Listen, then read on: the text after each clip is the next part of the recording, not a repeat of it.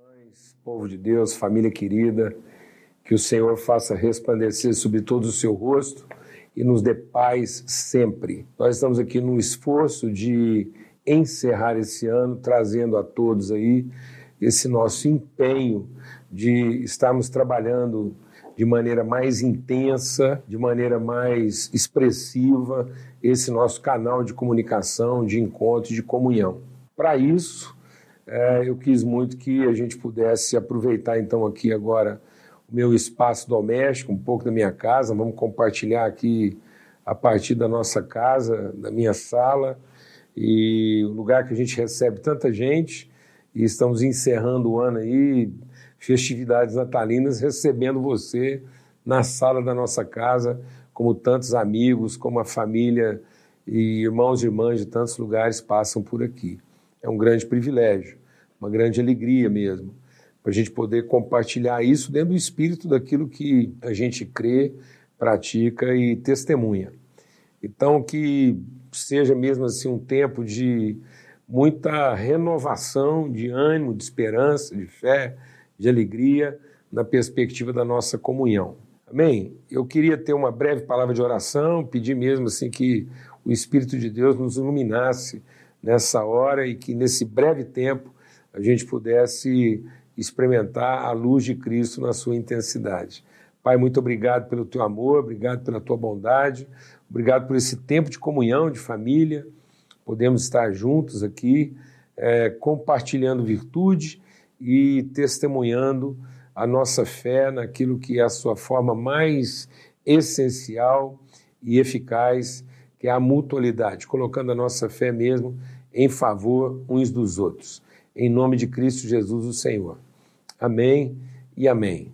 Graças a Deus. apresento para vocês aqui o presépio aqui de casa, isso é uma coisa muito pessoal, que eu gosto muito. Eu sei que isso é meio controvertido aí no meio evangélico e muita gente é, tem opiniões diferentes, mas eu creio que a gente muitas vezes, em função de um, de um preconceito religioso, a gente acabou perdendo o efeito pedagógico do presépio. Então, a gente não está aqui apegado as imagens, no sentido de atribuir a elas é, outra coisa que não seja a fotografia, né? uma fotografia imaginária, uma pintura daquilo que pode ter sido aquele momento.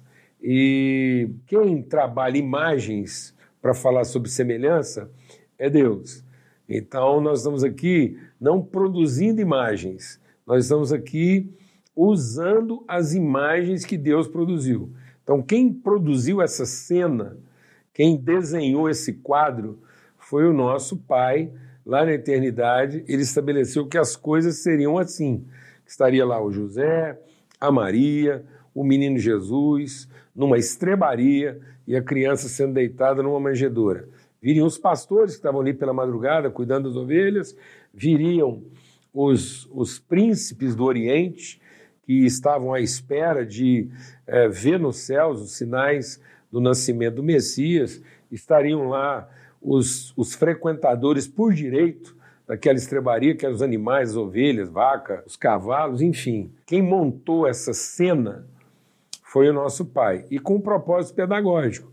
E para a gente entender a pedagogia dessa cena, por que, que Jesus tinha que nascer numa estrebaria e ser colocado numa manjedoura, então, muitas vezes a gente vai lendo o texto bíblico imaginando que isso foi resultado de uma circunstância e não Deus é, colocando diante de nós o cenário em que o seu filho iria vir ao mundo.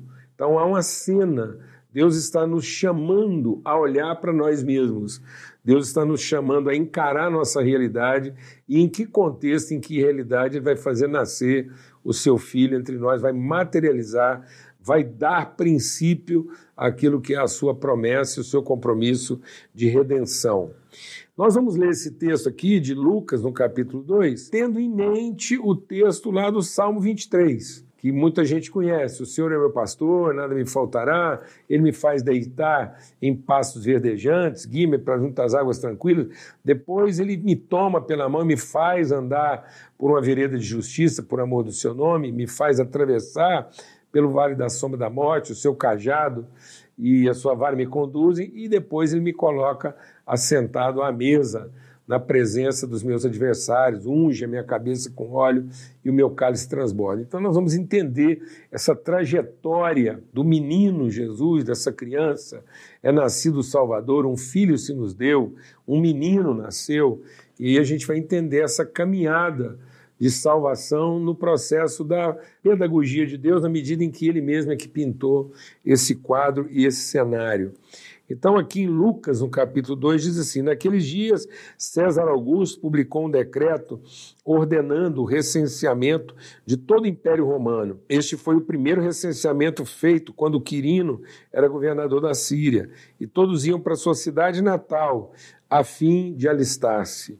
Assim, José também foi da cidade de Nazaré da Galiléia para a Judéia, para Belém, cidade de Davi porque pertencia à casa e à linhagem de Davi. E ele foi a fim de alistar-se com Maria. Ele estava prometido em casamento e esperava um filho. Enquanto estavam lá, chegou o tempo de nascer o bebê, e ela deu à luz o seu primogênito, envolveu em panos e colocou numa manjedoura, porque não havia lugar para eles na hospedaria.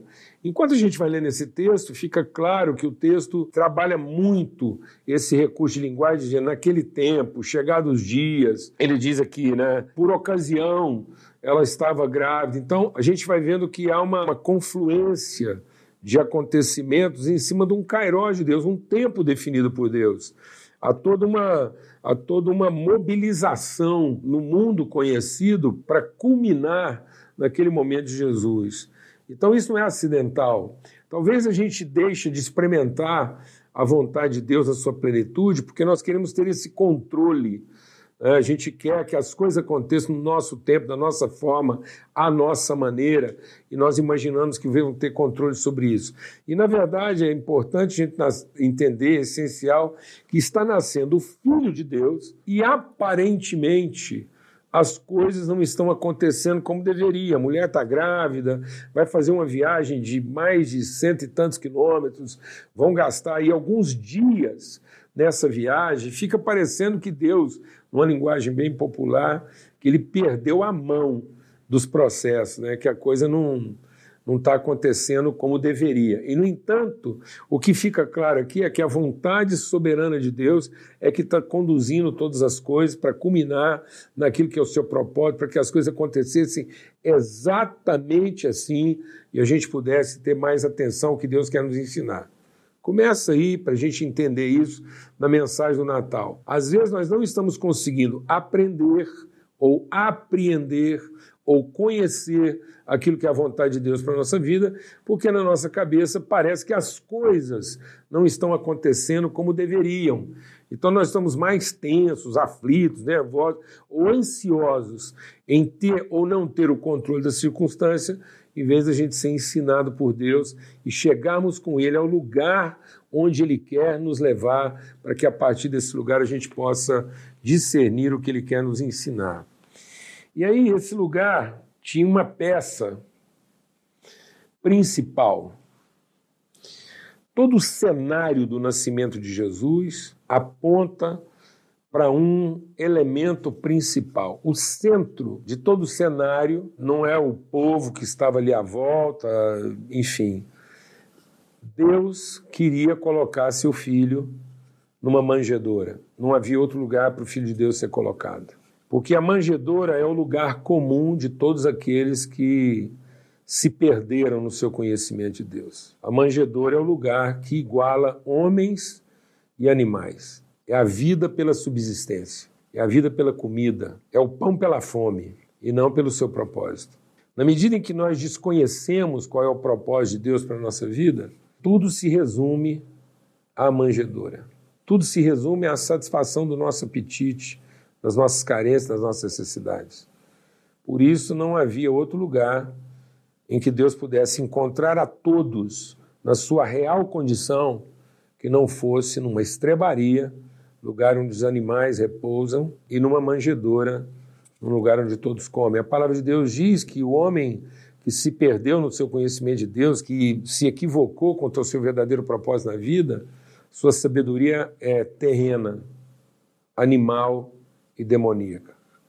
Então não tem outro lugar na terra onde homens e animais possam se encontrar numa condição igual que não seja numa manjedoura. Por mais que depois de algum tempo a gente começou a sofisticar essa manjedoura, por exemplo, essa manjedoura do meu presépio, que ela já está sofisticada. Ela já está aqui com um manto de púrpura, com as beiradas douradas. A gente foi tentando sofisticar a manjedoura, mas não adianta o pano que a gente coloca nela, não adianta a tinta, a cor, não adianta a gente querer é, negar o que ela é e nem sublimar o seu significado. É uma manjedoura, é um coxo, é um lugar que serve só para se alimentar. E como Jesus é o pão vivo que desceu do céu, antes de nós conhecermos o seu verdadeiro propósito, esse pão foi colocado na sua significação mais básica e alimentar. Porque foi assim que a gente viu Jesus à primeira vista. Alguém que viria para satisfazer nossas necessidades e resolver nossos problemas. A gente começou a achar que o salvador da parte de Deus era isso.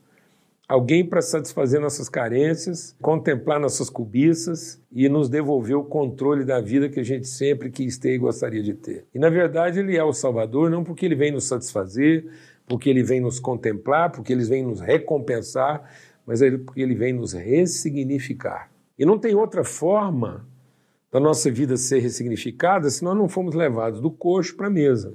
Então, toda a história de Jesus é alguém que ao nascer foi colocado no coxo e que tem toda uma caminhada, ele vai atraindo após si os famintos até que ele coloca na sua mesa os iluminados, aqueles que tiveram seu entendimento transformado, e ele na mesa diz: "Olha, é isso. É para esse lugar que eu queria trazer vocês. Eu trouxe vocês lá do pasto verdejante das águas tranquilas, onde vocês tinham mente de ovelha, para colocar vocês aqui na mesa, onde vocês possam ter mente e coração de cordeiro. Eu vim mostrar para vocês que a comida não é pela fome, é pelo encontro e pela partilha. O pão não está significado na medida em que ele satisfaz nossos apetites. O pão está significado na medida em que ele representa nossas convicções.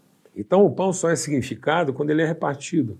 Por isso a palavra de Deus diz que para o justo nunca faltará pão.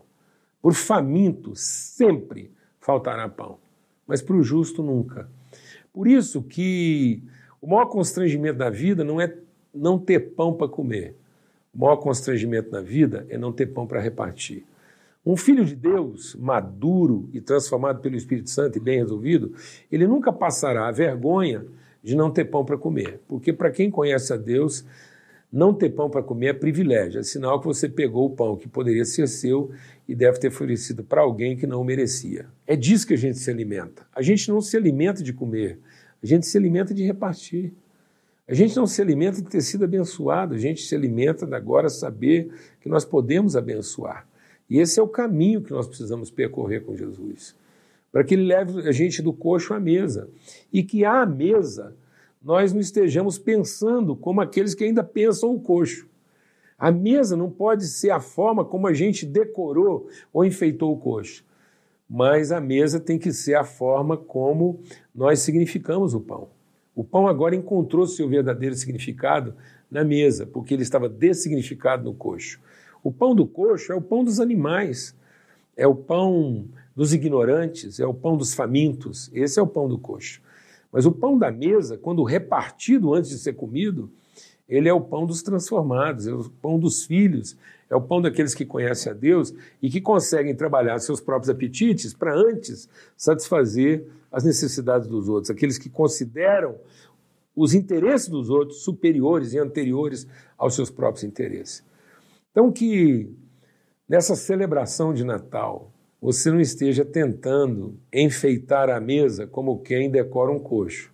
Que a sua mesa de Natal não seja um coxo decorado como se fosse mesa, mas que ele possa ser de fato, a sua mesa pode ser de fato aquilo que a mesa é, independentemente da sua decoração, da sua sofisticação. Independentemente da, da quantidade de comida que houver nela, independentemente do valor financeiro, monetário do que você vai servir, não é, não é o preço das bebidas ou dos alimentos, mas é o valor que cada pessoa naquela mesa tem para você no seu coração. Que o seu Natal possa ter a lembrança de que Deus vem nos encontrar no lugar mais rudimentar e elementar da nossa vida para nos levar ao lugar mais sublime da nossa existência. E que a sua mesa seja a mesa da celebração, não só do nascimento de Jesus, mas da revelação de Cristo, como aquele que vem nos ensinar a repartir antes de comer. Forte abraço, Feliz Natal e que o Senhor resplandeça sobre todo o seu rosto.